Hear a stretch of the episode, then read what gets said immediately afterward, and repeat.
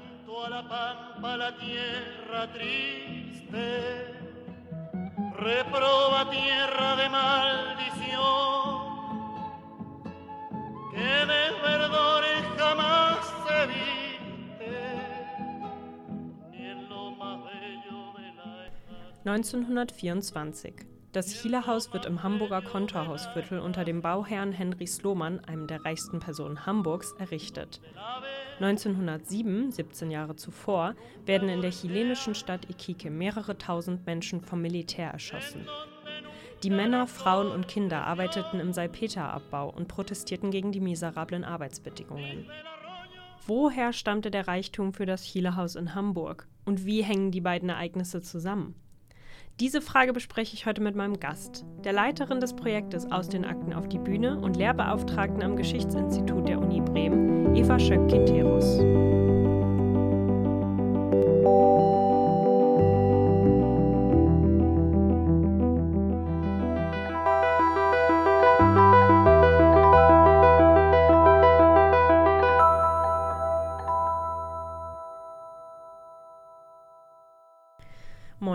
Liebe Zuhörerinnen und Zuhörer. Mein Name ist Jana Tim und ihr hört Cleo, den Podcast des Instituts für Geschichtswissenschaften der Uni Bremen. Und ich sitze hier im Studio mit Eva Schöck-Quinteros und wir beide möchten uns heute über chilenische Salpeterwirtschaft unterhalten. Und im Intro haben wir uns schon die Frage gestellt, das Chilehaus in Hamburg, woher der Reichtum überhaupt stammte, mit dem dieses Gebäude erbaut werden konnte und diesbezüglich schon Hinweise gegeben auf ein wirklich brutales Massaker 1907 an Arbeitern und Arbeiterinnen in Iquique. Und darunter haben wir dann auch die Quelle gehört, die du uns heute mitgebracht hast, und zwar das Lied der Rache oder Lied für die Pampa von Francisco Pessoa, das er ja 1908 geschrieben hat, also ein Jahr nach diesem Massaker. Und da möchte ich gerne einmal einen Ausschnitt aus der deutschen Übersetzung vorlesen. Bitterer Schweiß quillt aus ihren Schläfen. Tränen ihre Augen, ihre Füße Blut, die Unglücklichen häufen an, Mengen an Gold für den Bourgeois bis eines Tages wie eine Klage aus tiefstem Herzen durch die Gassen des Lagers der rebellische Zungenschlag dringt. Voller Zorn war das Geschrei, der Fanfarenstoß für die Rechte des armen Arbeitervolkes. Los zum Hafen, sagten sie, los mit beherzter nobler Geste, um von unseren Herren zu erbitten nur noch ein Stück Brot. Und in der erbärmlichsten Karawane marschieren gemeinsam mit dem Mann die liebende Ehefrau, die alte Mutter und auch das unschuldige Kind gesegnete Opfer, die aus der Pampa herabgestiegen sind, voll Vertrauen. Ewige Schande für die Bestien, die gnadenlose Schlechter, sie sind besudelt mit dem Arbeiterblut als Zeichen der Verdammung. Ich fordere Rache für den Tapferen, der ihn das Schrapnell vernichtet hat. Ich fordere Rache für den Trauernden, trauriges Waisenkind, allein nun dort. Ich fordere Rache für die, die kam, für den Geliebten mit offenen Herzen. Ich fordere Rache für den Pampino, der als guter Mensch zu sterben verstand. Ja, und unter dem Eindruck dieses Gedichtes, dieses Liedes, meine erste Frage, Eva, warum hast du uns heute diese Quelle mitgebracht? Ja, weil es wirklich eine sehr, sehr gute Quelle ist, um deutlich zu machen, unter welchen Bedingungen die Pampinos, so wurden die Arbeiter in der Atacama-Wüste genannt, tatsächlich ausgebeutet und arbeiten mussten. Und es ist dann eigentlich zu der Hymne der Arbeiter geworden. Nicht nur in Chile, auch in den anderen Ländern. Es ist also wirklich bis heute sehr, sehr bekannt, weil es ja fast äh, 1908 hat das geschrieben, also ein Jahr nach dem Massaker in Iquique. Und Poesie spielt in Chile, ich kann es jetzt schlecht verallgemeinern für ganz Lateinamerika, dazu kenne ich mich zu wenig aus, aber Poesie spielt in Chile und hat in Chile eine sehr, sehr große Rolle gespielt. Und eben auch, jetzt nicht nur in der Elite, sondern in der Arbeiterklasse. Und das ist verglichen jetzt mit hier, ja, gibt es auch schöne Gedichtbände, aber das hat schon nochmal eine ganz andere Bedeutung. Genau, wir sprechen ja heute über den Anfang des 20. Jahrhunderts, also über die 1910er, 1907 das Massaker, 1908 ähm, das Lied, das wir im Intro gehört haben, das Lied der Pampa. Und welche Bedeutung hatte Salpeter in dieser Zeit? Wofür wurde das eigentlich genutzt? Also Salpeter war halt äh, entscheidend wichtig als Dünger Äh, ich habe noch vor zwei, drei Jahren von dem Generalkonsul gehört, ja, ohne Salpeter in der Landwirtschaft Europas, aber vor allem Deutschlands hätte es viel mehr Tote gegeben an Hunger, weil das extrem wichtig war. Und dann im Ersten Weltkrieg ähm, wurde es ja dann synthetisch hergestellt. Es war eben auch wichtig für Schießpulver. Und das sind so diese beiden Seiten. Und welche Bedeutung hatte der Salpeterhandel für Chile? Für Chile in, den, in der Zeit jetzt des Massakers war äh, die Einnahmequelle, also für das, den Staat Chile war die Einnahmequelle über die Steuern, was Salpeter betraf, extrem wichtig. Aber ein grundsätzliches Problem der Geschichte Chiles, seiner Wirtschaft und damit natürlich auch der Lage der Arbeiter, der Bevölkerung, wenn sie nicht zu der Oberschicht gehörte, war, dass die Rohstoffe immer rausgingen und dass sie nicht verarbeitet wurden. Von daher ist dieses Zitat, was sehr bekannt ist von Belgrano, einem Argentinier, äh, ich lese es natürlich auf Deutsch, zivilisierte Länder exportieren keine Rohstoffe, ohne sie vorher vor Ort zu verarbeiten, da sie sonst Arbeitsplätze im Käuferland und Arbeitslosigkeit im Lieferland schaffen würden. Lassen Sie uns nicht Leder, sondern Schuhe exportieren. Und das ist sozusagen genau das Bild, dass äh, aus Chile wird, werden die unbearbeiteten Rohstoffe überwiegend exportiert. Umgekehrt muss Chile dann aus den Ländern, die sich mit diesen Rohstoffen bereichern, importieren. Und Salpeterhandel, das war halt äh, überhaupt das, was mich umgetrieben hat für dieses Projekt, um deutlich zu machen, in welchem Ausmaß Chile von seinen Rohstoffen abhängig ist, wenn man das jetzt mal so formulieren will, aber vor allem in welchem Ausmaß Deutschland seit über 100 Jahren an diesen Rohstoffen und an dem Rohstoffhandel auch profitiert. Mhm. Also wenn man fragt, ähm, Chile Haus in Hamburg, oh ja, schön, die Architektur. Wenn man dann aber weiterfragt, ja, aber wie kam denn Henry Sloman zu seinem Reichtum? Das war der Entscheidende, der den Bau ja beauftragt hat und in ganz kurzer Zeit äh, hat bauen lassen können, weil er so viel Geld hatte dann ist in der Regel das Wissen, mm, ja, ich will jetzt nicht sagen null, aber vergleichsweise gering. Ja, du hast jetzt Henry Sloman angesprochen. Wer profitierte denn genau vom Salpeterhandel, um das mal zusammenzufassen, auch in Chile oder außerhalb Chiles? Ähm, das war eine vergleichsweise kleine Schicht, die in den Städten lebte oder im Süden.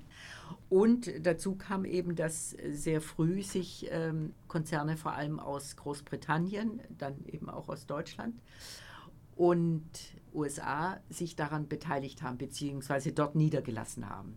Also die mhm. lebten zum Teil eben auch in Iquique.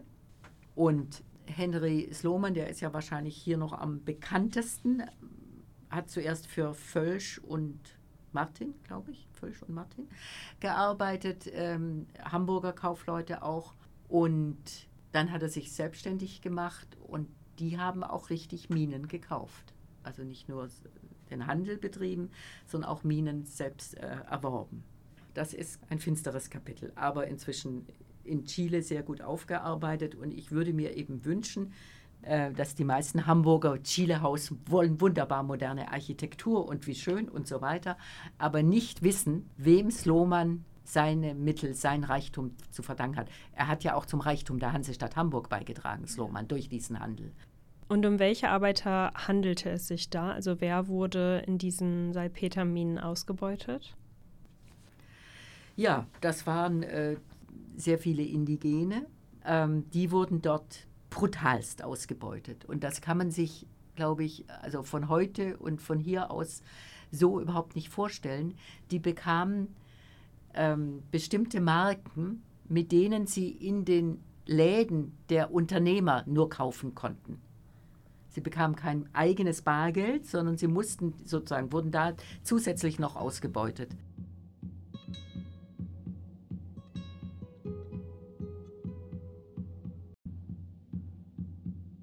Und sie wiesen mir ihre Rationen elender Nahrung, den Boden aus Erde in ihren Hütten, Sonnenglut, Staub, die Wanzen und die Verlassenheit unermesslich. Ich sah die Arbeit der Salpeterschipper. Sie hinterließen im hölzernen Griff der Schaufel tief eingeprägt ihrer Hände ganze Spur. Ich vernahm eine Stimme, die kam aus der Tiefe eines engen Stollens, wie aus einem Höllenschoß. Und dann sah ich oben hervorkommen, ein Geschöpf ohne Antlitz, eine staubige Maske aus Schweiß, Blut, Staub. Und diese sprach zu mir, wohin du auch gehst, berichte von diesen Qualen, sprich du, mein Bruder, von deinem Bruder, der dort unten lebt, in der Hölle. Dieser Ausschnitt kommt aus dem Gedicht Die Männer des Salpeter und ist von Pablo Neruda Anfang der 50er Jahre in seiner Gedichtsammlung Canto General veröffentlicht worden. Das ist ja eigentlich lange nach der Zeit, von der wir sprechen, aber trotzdem eine sehr eindrucksvolle Beschreibung der Verhältnisse. Und du kannst dazu sicher noch einiges ergänzen. Also wie sah die Arbeit in den Salpeterminen Anfang des 20. Jahrhunderts genau aus? Ich glaube, wir können uns das von heute aus hier gar nicht so richtig vorstellen. Es war unendlich brutal, äh, wie er eben auch schreibt. Äh, sie hatten so eine Holzschippe und mussten damit graben mhm. in der Tiefe. Und deshalb gab es eben auch den Versuch eines großen Streiks, der so blutig erstickt wurde. Allerdings, also auch das muss man vielleicht dazu sagen, ein Ergebnis in Anführungszeichen dieses Blutbades war, dass angefangen wurde zu überlegen, dass man bestimmte ja, Angebote den Arbeitern, Arbeiterinnen machen sollte. Das heißt, bestimmte, das, was sie forderten, jetzt nicht unbedingt in Geld, aber auch in dem, wie Arbeitsverhältnisse, Arbeitsbeziehungen waren. Da wurde einiges dann in Gang gesetzt nach 1907. Wir wissen ja, dass das 20. Jahrhundert insgesamt für Chile ein Jahrhundert der Matanzas nennen sie es ja, Massaker waren. Und äh, das von 1907 war mit vor dem Putsch 1973 mit das Wichtigste. Aber es gab also auch noch 1925 in einer ähm, Mine, Salpetermine, auch mit, glaube ich, 2000 Toten. Also es war insgesamt eine sehr brutale Zeit. Ja, und an dieser Stelle können wir auch zurück zur Quelle kommen und zu dem, was in dem Lied, das wir eingangs gehört haben, besprochen wurde, nämlich den Streik, den du gerade auch wieder erwähnt hast. Wie kam es zu diesem Streik? Ja, das hat so an verschiedenen, wenn man will, Ecken eigentlich angefangen.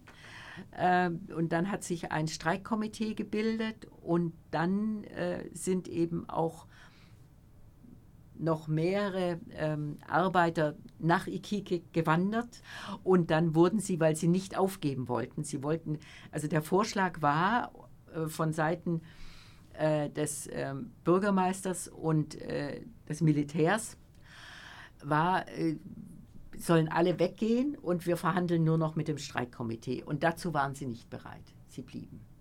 Und dann wurden sie eben in diese Schule reingetrieben und dort dann relativ rasch als klar war, ähm, also für die Herrschenden klar war und auch eben für den Präsidenten Petromont, es kommt zu keinem Ergebnis, das uns zufriedenstellt, dass man dann sagt, dann muss jetzt losgelegt werden.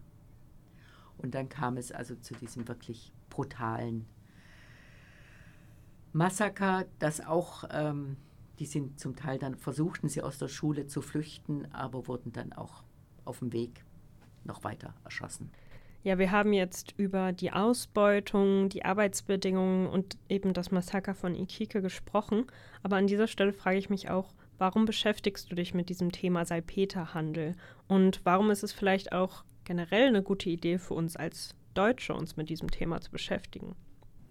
Salpeter wird, ich gesagt, Anfang 1950er Jahre gab es noch mal einen Vertrag zwischen mhm. den beiden Staaten, aber das setzte sich ja dann fort mit dem Kupfer.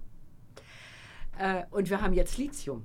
Und Chile, beziehungsweise dieses Dreieck, ist mit die wichtigsten ähm, Vorräte für Lithium. Und wer heute, wer braucht nicht Lithium? Ja. Wo ist dein Handy? Ja, genau. Ja. So, das heißt, äh, das zieht sich eben in diesem Land wirklich durch. Von Salpeter über Kupfer, über Lithium. Und dann gab es ja auch die ersten Verträge bezüglich von Herstellung von grünem Wasserstoff. Also von daher ist diese Beziehung zwischen Deutschland und Chile eben sehr wichtig und sehr gut aufzuarbeiten, um deutlich zu machen, globaler Norden, globaler Süden.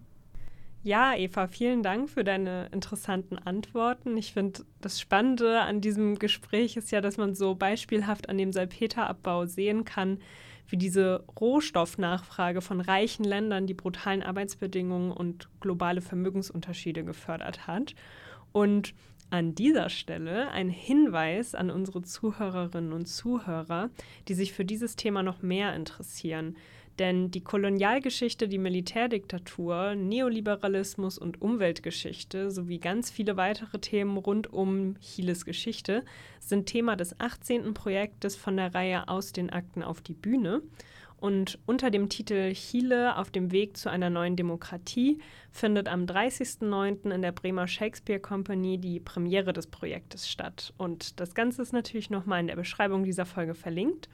Nochmal, Eva, danke, dass du hier warst. Vielen Dank an unsere Zuhörerinnen und Zuhörer fürs erneute Reinschalten und hoffentlich bis zum nächsten Mal.